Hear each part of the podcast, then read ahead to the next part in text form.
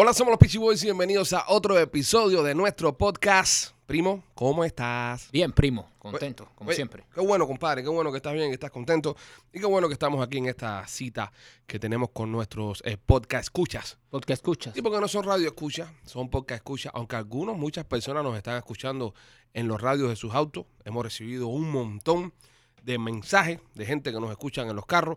Así que nada, eh, orgulloso, orgulloso, felices y contentos de que usted sea una de las personas que nos escuche y comparta con nosotros este espacio íntimo entre los Pitchy Boys y usted. Qué bonito eso, un espacio íntimo, ¿eh? Y, eh, ahora mismo la gente no nos está viendo, nosotros pudiéramos estar desnudos, pudiéramos estar en, en short, en pantalón. ¿Tú alguna vez te has puesto a pensar de cómo, cómo, cómo nos escuchan a nosotros?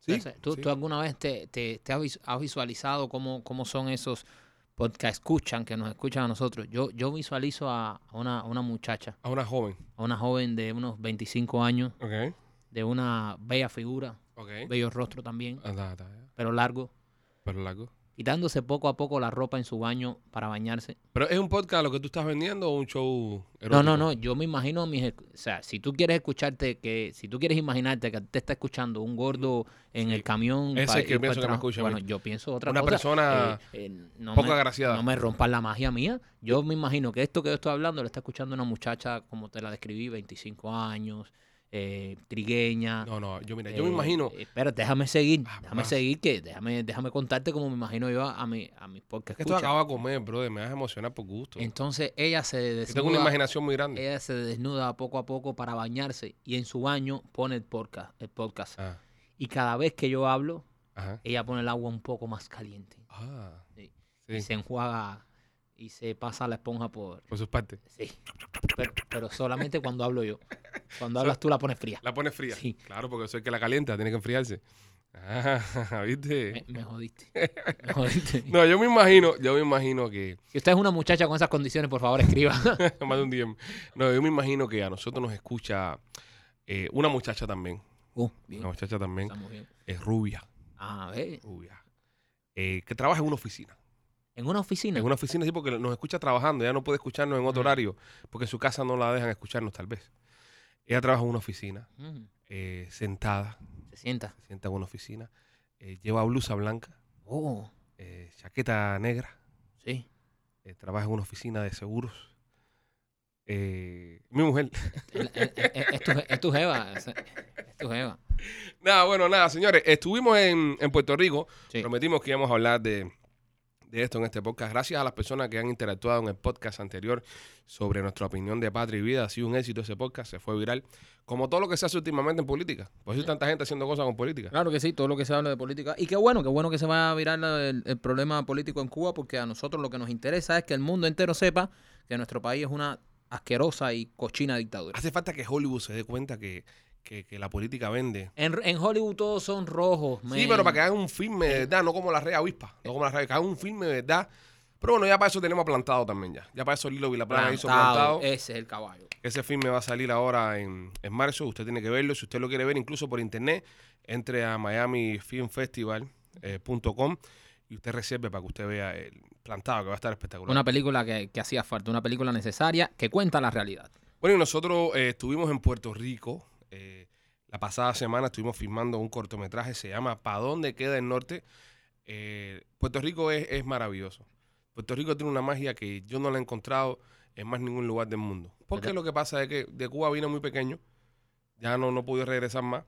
Entonces, regresar a Puerto Rico para mí, ya mi memoria de ir a. Cuba, yo la identifico cuando regreso a Puerto Rico. Ya. Lo que, lo que tiene que ver con los olores, lo que tiene que ver, que ver con la gente. Sí. Estuvimos ahí en, en un parque nacional en Puerto Rico, que queda justo al frente del Morro, por el área de Cataño. Las personas que nos escuchan de Puerto Rico que saben, es entrando como por Cataño. Y el aire ahí, el ambiente que había ahí.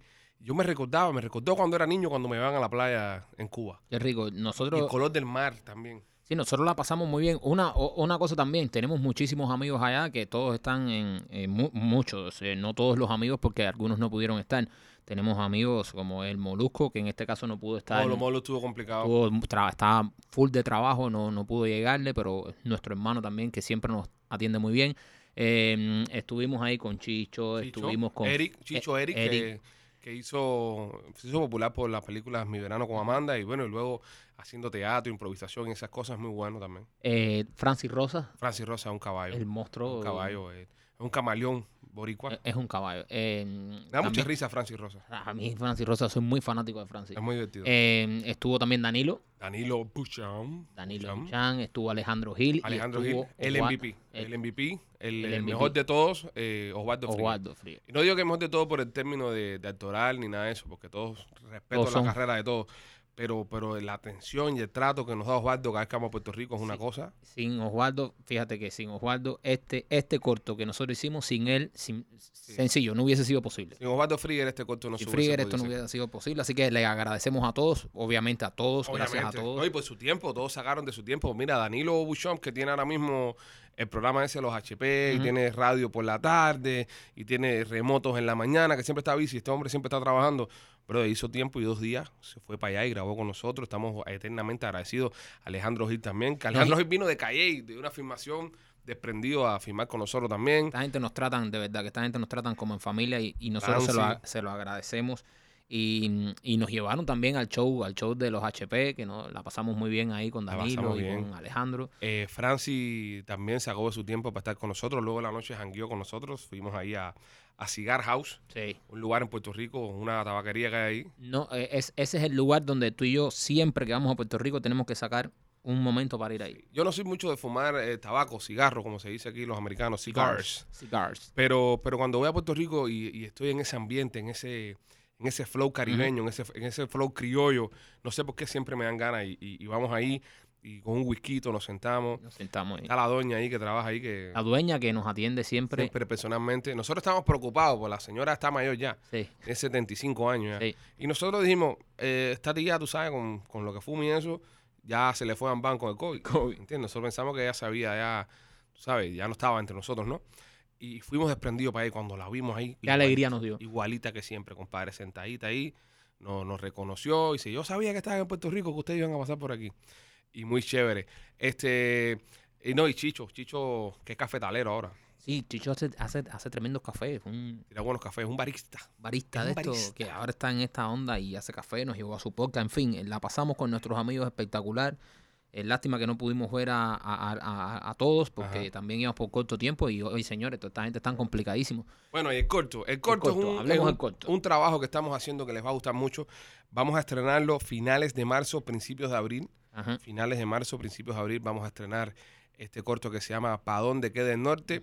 Es una historia de dos cubanos, que en este caso somos Michael y yo, por, por decantación. Sí, Somos, somos nosotros dos, que salen en una balsa de Cuba, viniendo para Miami, pero se pierden y van a parar a Puerto Rico. Ahí ya se lo dejamos ahí. ya. ya no podemos contar más nada de lo que pasó. Sí, porque es un corto. Si contamos más, contamos toda la historia. No es una película, es un corto. Eh, va a estar buenísimo, muy simpático, las situaciones que pasan, todo lo que ocurre es, es muy gracioso. Y bueno, con estos monstruos que hemos mencionado que le ponen un sazón que es espectacular. Pero primo, eh, si vamos a hablar de Puerto Rico, hay que hablar de una de las cosas que más nos gusta de Puerto Rico, Ajá. la comida. La comida. Qué bien hemos comido en Puerto Rico. Sí, comimos muy bien, comimos muy bien. Eh, fuimos a... Nosotros fuimos, eh, de, de acá de Miami nos llevamos a Gustavo. Que es Nuestro nuestro camarógrafo, camarógrafo, editor. editor, es un utility. Sí, Es un utility. el, el hombre hace de todo. Hace de todo. Nos llamamos Gustavo de todo nosotros. menos ejercicio. menos ejercicio. Gustavo hace de todo menos ejercicio. Y Gustavo es de muy buen comer. Sí, De muy buen comer, Gustavo. Y entonces, el, el primer día que llegamos, bajándonos del avión, nos fuimos a filmar. Si no, no. Llegamos al hotel, cogimos, dejamos las maletas, cogimos la ropa y nos fuimos a filmar. Y nos metimos filmando hasta como las 8 de la noche. Y cuando terminamos, le dijimos a Friel, a Osvaldo, que Osvaldo conoce a todo el mundo en Puerto Rico. El tipo estaba conectadísimo. No tenemos hambre. ¿Qué quieren comer? Nosotros, no, algo criollo. Dice, no, no, no, no. Criollo comen otro día. Los voy a llevar a un lugar. El lugar se llama El Parrillón. ay, mi madre. Está en, en Carolina, Carolina, Puerto Rico. Muchachos, nos han tirado unas tiras de churrasco de 24 onzas cada uno. Pero churrasco con chicharrón. Yo nunca había probado Sí, eso en mi vida. eh, porque le dejan como el, el- la grasa, el cuero que tiene el churrasco, que normalmente siempre se, se limpia eso y te Ajá. venden ya solamente churrasco. Pero con el cuero arriba, al, al meter esto en la parrilla, se vuelve como un chicharrón, Como un chicharrón. arriba. Yo nunca tampoco lo había probado, para que sepan. Muy rico. Qué es rico, qué es altura. Pero eso fue el primer día, pero el segundo día, el segundo día, eh, que nos pusimos a filmar y todo eso, eh, llamamos a un Uber. Teníamos eh, que filmar en Cagua, gracias a- también a las personas en Cagua, a, a uno de los departamentos de policías municipales de Cagua también, que nos Sí. ayudó en el cortometraje. Este, y Antares, al señor Antares. Al señor Antares. Al señor Antares, que también nos ayudó ese día ahí a, a- a sacar. ¿Qué te ríes, men? Me río, brother, porque hay un chiste recurrente aquí que la gente no sabe y es la capacidad que tienes tú de memorizar nombres. Sí, sí. Pero es que eso es algo anormal, porque, o sea, eh, si usted está viendo, usted puede decir, bueno, sí, yo memorizo nombres, soy bueno, pero lo de Ale es otro nivel. Mira, usted se encuentra a Ale, se- es un fanático, se tira una foto con él, le dice, yo me llamo Rigoberto. Rigoberto. Alex se tira la foto con usted, no habla más nunca con usted. Lo puede ver dentro de 10 años y dice, eh, ¿cómo está Rigoberto? Brother, ese Antares llegó, eh, nos ayudó, sí, hola, sí, mi nombre es Antares, pero ni me acordaba yo más Sí, nunca. Y tú, eh, Un capo, un capo, un gran sí, hombre. no, No. un tipo y- gran y hombre. muy servicial. sé, eso me pasa de. de- Esa de- capacidad tuya de, de, de, de memorizar nombres, ¿a qué? No, lo que pasa es que yo, yo soy bastante cabezón, ¿entiendes? No, pero aparte de eso, Pero hay- puede ser que yo tenga alguna parte de mi cerebro eh, extra ahí de, de espacio y No, de, de hay- RAM extra y dijeron, bueno, aquí vamos a coger esto para memorizar cosas. pero Y memorizo muy bien, memorizo muy bien. No solo nombres, números de teléfono. todo, todo. Es que Todo, todo lo guardo ahí. Es que tú, tú puedes ver ahora a alguien haciendo un experimento y tú lo haces igual al otro día. Sí, sí, no, más o menos. Pero sí, sí, memorizo bien. Es, es una cosa de memoria. Sí. Es una cosa de memoria. No, es- no, es, no es ser inteligente. Mira, eso es una de las cosas que me pasaba a mí en la escuela. No era que yo era inteligente. No era que yo era inteligente. Lo que pasa es que tenía muy buena memoria. Es que la memoria te ayuda a, a- a ser inteligente. Pero es que yo no sabía, yo recordaba. ¿Entiendes? Está bien, pero es que ya eso. Mira, yo tenía un amigo mío que le decían el, el Majá. Ya para empezar ya. el majá. El Majá. Ya para empezar ya con el nombre ya el Majá. Esto está Porque, complicado. eh, eh, No, tenía algo que ver con su órgano reproductor. No, no, no, era porque siempre estaba majaseando, siempre estaba lento, Ah, ya, ya, siempre, en la- en la lenta. si había que hacer un, un- una escuela al campo esa, un trabajo práctico voluntario, ese tipo no iba, y si iba se sentaba, el tipo era un majá. Majá. Se lo ponen también por los muñequitos aquellos que ponían en Cuba en Majá Vivo. ¿Te acuerdas? Ah, que, sí. que hay una hora que hacen un trabajo voluntario, el Majá el único que no quiere trabajar.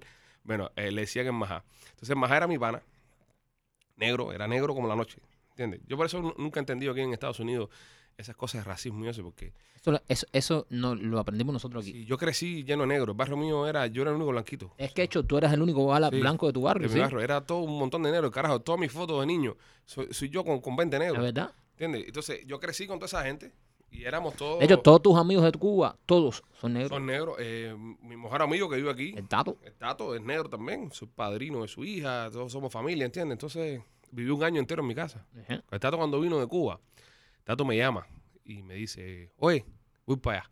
Y luego, ¿cómo viene para acá? Esto fue mucho antes de que Obama, obviamente, gritara pie seco, pie mojado, esas cosas. Me dice, voy para allá.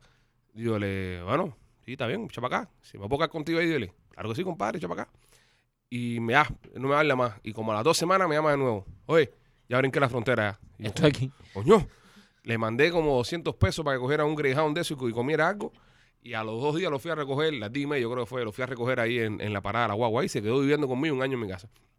El tema ese de racismo, no, ¿sabes? Nunca lo, nunca lo entendió. Pero bueno, a Majá, regresando a Majá. El Majá era muy negro, era muy negro. Y, y le decían el Majá, entonces era mi pana. A, a- a nosotros nos decían el yin y el yang. era blanquito, era negrito, era, éramos yin y yang.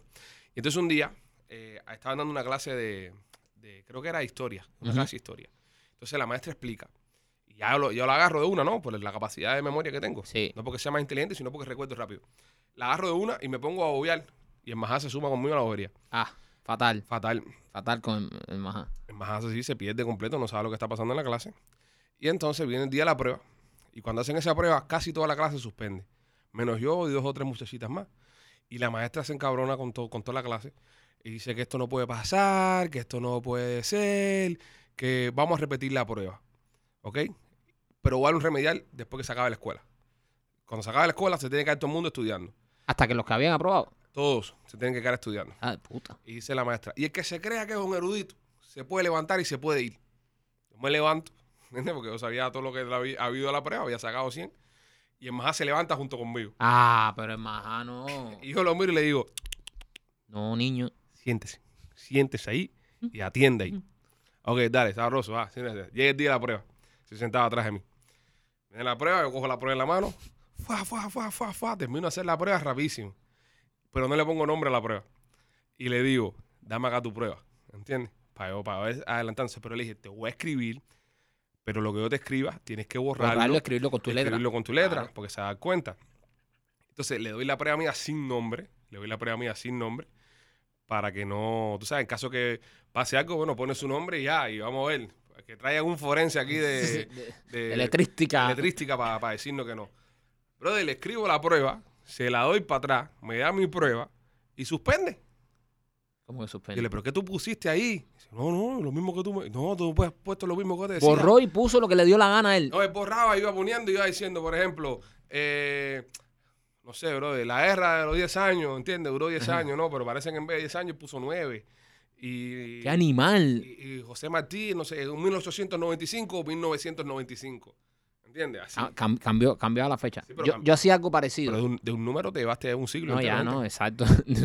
Acabaste. Martí dice que murió en 1895. él y se ponía- pone 1995. somos- era- Mari- Ma- ah, estaba vivo todavía. Se murió en una balsa. se murió en una balsa viniendo para Estados Unidos. A mí me pasaba algo parecido, pero yo lo que hacía era robarme la prueba de, de los que sabían. Yo me sentaba atrás, siempre de los que más sabían, y le decía, falta que me pase un chivo. Y me decía, no, no, no. Entonces los que estudiaban se ponían nerviosos. Ujú, Porque como estudiaban y se lo sabían, pero nosotros no teníamos nada que perder. Exactamente. ¿Entiendes? Entonces nosotros no teníamos nada que perder. Entonces cuando él terminaba la prueba, yo se la lava y le pasaba la mía Coño. por el pupitre. Se la lava y le pasaba la mía. Y yo si no cambiaba letra. No, no, tú misma. Yo cambiaba nombre y entregaba. De todas formas, si me cogían, ¿qué? Yo iba a suspender. Había una, había una, había una anécdota en mi escuela que yo no sé si fue verdad o no, pero me la hicieron de un grupo que es por arriba de nosotros. Habían dos muchachos. Me acuerdo que uno de los dos se llamaba Reinier, el otro no me acuerdo el nombre ya. Para que tú veas que no, no todo me- de, no- de no todo me puedo acordar. Este, Seguro nunca te dijeron el nombre. tal vez. Pero recuerdo, porque no eran de mi año. Yo estaba en séptimo y este cuento me lo hicieron de noveno grado. Y este cuento era muy famoso en la escuela. Yo a veces dudaba del cuento. Yo pensaba que el cuento era como un como un- una, Una leyenda, leyenda urbana, urbana. Una leyenda urbana. Pero me cuentan que un día se estaban copiando los dos. Y uno puso en la pregunta, en la pregunta 10, puso, no me la sé. Y de atrás puso, yo tampoco. Y así fue como se dieron cuenta que se estaban fijando. Porque uno puso, no me la sé, de atrás puso, yo tampoco. Se dichavo, se dichavo. Chavo. Pues nada. ¿Te pasaba primo. con tu hermano también que tú le comprabas las pruebas a tu hermano y tu hermano las suspendía? Sí, yo, yo le conseguía a mi hermano las pruebas porque yo era, yo soy, bueno, soy tres años mayor que mi hermano. Entonces, cuando yo iba entrando en la escuela, cuando, perdón, cuando yo iba saliendo, mi hermano iba entrando. Entonces, ya yo tenía una buena relación con todos los maestros y eso. Y entonces le decía, mira, mi hermano que está entrando ahora, que, ¿sabes? El muchacho tiene sus limitaciones y sus Sí. cosas. No le gusta estudiar, un muchacho. Sí, iba para la escuela caminando, durmiendo. Sí, sí, sí. No le gusta despertarse temprano. Me hace falta que lo ayuden con las pruebas. Y yo le conseguía a veces algunas pruebas a mi hermano. Y mi hermano suspendía. La prueba ya hecha ya. hecha. Se la decían, esta es la prueba que viene mañana y la suspendía. Yo. Y yo decía, Caso especial. sí, sí, caso especial. Y yo decía eh, a los maestros, pero me están dando una prueba que este hombre está suspendiendo. Y me decían, mira, es la misma, lo que no me la memoriza. Y yo, pero hay que hacer algo. Vengan a hacer la prueba a la casa. Así, ya. Y así a ese nivel estaba mi hermano. Y ese- Ya, sí, porque ya había, ya había un, un soborno eh, eh, a los maestros ya por medio, ¿no? Sí, sí, sí. Se sobornaba. Una, una- regalito, Regalito. regalito. Porque En, en la educación revolucionaria. en la educación revolucionaria, no, no, no, soborno, no, soborno No, muy no. feo. Regalito. Regalito. Habían sus regalitos. Entonces se compraban pruebas en Cuba. Para la gente que dicen que no, que el mejor sistema educacional. Pero claro, compadre, si los maestros estaban los pobres pasando un hambre que aquello era... Yo recuerdo como ellos esperaban el Día del Maestro, que es el 22 de diciembre. Lo esperaban como cosa buena. Entonces, se le... yo me acuerdo una vez, un día el maestro, eh, en mi casa no teníamos nada que regalarle a, a la maestra. ¿Por qué? Era una maestra que era la maestra tuya, la guía base, le decían, que era tu maestra Ah, sí, que era de tu primer periodo, ¿no? como la principal. Como la principal, la que se encargaba de ti. Era su destacamento, era su grupo, era ese. Y a esa era la que le regalaba a todo el mundo. Las demás tú le regalabas si podías, pero a esa había que regalarle. Y yo me acuerdo que no había que regalarle a ella porque no había, en casa no había nada. No había nada. La estábamos pasando muy mal. Eh, recientemente mi papá se había ido, tú sabes, no había, no había nada. No había, no había dinero. Y, y nos pusimos creativos, mami y yo, y le regalamos un elefantico de, de porcelana. Un adorno de la casa. Un adorno. Ya, nada que regalarle. Se lo envolvieron. lo envolvimos en un papel periódico eso. Ta, ta, papel periódico normal. Y se lo regalamos. Un adorno estillado y todo. Un adorno, sí, sí, un adorno de porcelana de casa de, de años, de los años, los años. Y llegué a la escuela. Ah, mira, profe, fágata. Ay, qué cosa más linda. Flipando la maestra con el elefante porcelana. Y un, y un elefante menos para la casa. No, y era, eh, era la mamá. Se quedaron los elefanticos solos. Se quedaron huérfanos. Sí, huérfano, huérfano. No, porque yo le dije a mi mamá, mami, pero le vas a regalar el elefante solo si los elefanticos. Y dice, no, no, no, no, elefanticos no. No, no, no. No, y si crecen, No, no, además, ella no sabe que hay elefanticos. ella no saca el elefantico. Ella se- el elefante es un adorno en sí mismo. Ya ella, él no sabe eh, la maestra que viene con compañía. Entonces mi mamá cogió, eh, tenía el elefante en el medio grande ahí y al lado sus, sus dos eh, cachorros.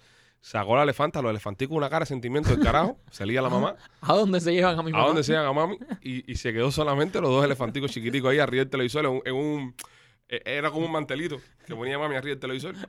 Ya estaban los, los tres elefantes. Pues se fue la grande y se quedaron los dos chiquitos ahí hasta que yo vine para acá. Pobres elefanticos. Sí, sí, sí, sí. Los han dejado huérfanos. Huérfano, huérfano por culpa de la necesidad. Pero bueno, Pero era más, era más, era- era- iba a ser peor separar a uno de, de la madre y del hijo. Ponte a pensar la psicología ahora mismo del elefantico. Se va la mamá, se quedan solos, pero se consuelan entre sí. sí. Oye, mi hermano, se nos fue la pura, tú sabes, pero se consuelan entre sí. Ahora te llevas uno solo chiquitico, entonces lo llevas por otra casa y si en la otra casa no hay adornos elefantes, sí. ¿qué le pasa? Porque ya la No. mamá es grande, la mamá se puede defender. y hay una cosa que pasa, que en caso de que esos dos elefantes, sea uno hembra y uno macho, Ujú. ¿quién quita que después, al Después. tiempo, se encuentren, se casen y, Y no saben que son y- y hermanos. no saben que son No saben hermanos? que son hermanos. ¿Eh? Y se forma ahí una... Porque seguro esa mujer, en la, en la- la maestra mía en la casa, ella tenía toda la pinta que tenía gatos de porcelana y tenía toda, esa bobería, ¿no? Pero Pues- elefantes no. Pues también yo, yo me acuerdo que fue un día a hacer un remedial. Recuerden que estamos hablando de Cuba, señores, que el maestro tuyo vive a dos cuadras de tu casa. Sí. O sea, no es como acá que, que tú vas a una escuela en Miami, tu maestro puede vivir en Jalía. Exacto. No, no, el maestro tuyo te lo encuentras todos los días. Exacto. Esta maestra vivía a dos cuadras de mi casa, ¿entiendes? Te la encuentras en la bodega, en todos lados. Y en su casa ella tenía, tú sabes, gatos de porcelana, tenía un perro de porcelana, hasta un lobo, pero no tenía elefante. Elefante. Oh, pero mira también, que es lo que acabas de decir, qué peligro llevar a un elefantico pequeño a una casa donde hay un lobo, Donde puede haber un león de porcelana. ¿eh? Exactamente. Entonces, mejor no, ella tenía un tigre, Uf, pero un tapí. Tigre era el tapí. imagínate ese elefantico Es ahí. un tapí de eso atrás con, con el tigre. Le gustaba, eh, yo creo que le hiciste un buen regalo a- después Sí, de todo. Porque no, no, yo ella creo que fue un regalazo. No, por eso fue que la, la, la Ron Maguil de las de la porcelana. de la De la porcelana. porcelana, la porcelana. Y nada, lo más lindo del elefante. Yo, ¿sabes? Me quedé con los otros dos chiquiticos en casa hasta que vine para acá. Los regalé. Re- ¿Y los regalaste por separado? Sí, sí, esa vez sí. Hijo de puta. Ya- pero- ya me pasa el tiempo final ya. se lo hubiera dado ya. Ah, pues maté dos regalos uno. También, ¿Entiendes? también, Elefante separado. también. Pero bueno, nada, este, como iba diciendo, el corto está bueno. Muy bueno. El corto está bueno. Entramos aquí perder. después que mencionamos al señor Antares, pero el corto está muy bueno. Sí. El corto lo van a disfrutar mucho, se van a reír, lo garantizamos que se van a reír. Y es nuestra aventura, ¿no?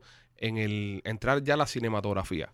Porque queremos darle otra vuelta rosca Sí. a la- al trabajo, ¿entiendes? Ya eh, hemos logrado cumplir casi todas nuestras metas, artísticamente hablando, y queremos retarnos a, ir un poquito más allá. Exacto. Y yo creo que, que- que el resultado les va a gustar porque está cómico, está bien filmado. Así que nada, esperemos que lo apoyen como nos han apoyado hasta ahora. Si usted es una fanática como la yo la describí al principio de este podcast, entre 25 años, bella, hermosa, de buena figura, buena cara, pelo trigueño, y escucha este podcast bañándose, por favor, síganos en nuestras redes sociales, arroba los Peachy Boys en Instagram, los Peachy Boys en Facebook y en YouTube, el Peachy Film. Si usted no es de este tipo, si quiere no nos siga. Suscríbase a nuestro canal de YouTube, El Pichi Film, porque por ahí y solamente por ahí vamos a estrenar en podcast. ¿Ok? Los queremos mucho, pásenla bien. Y que Sigan escuchándonos del baño. y sí, no.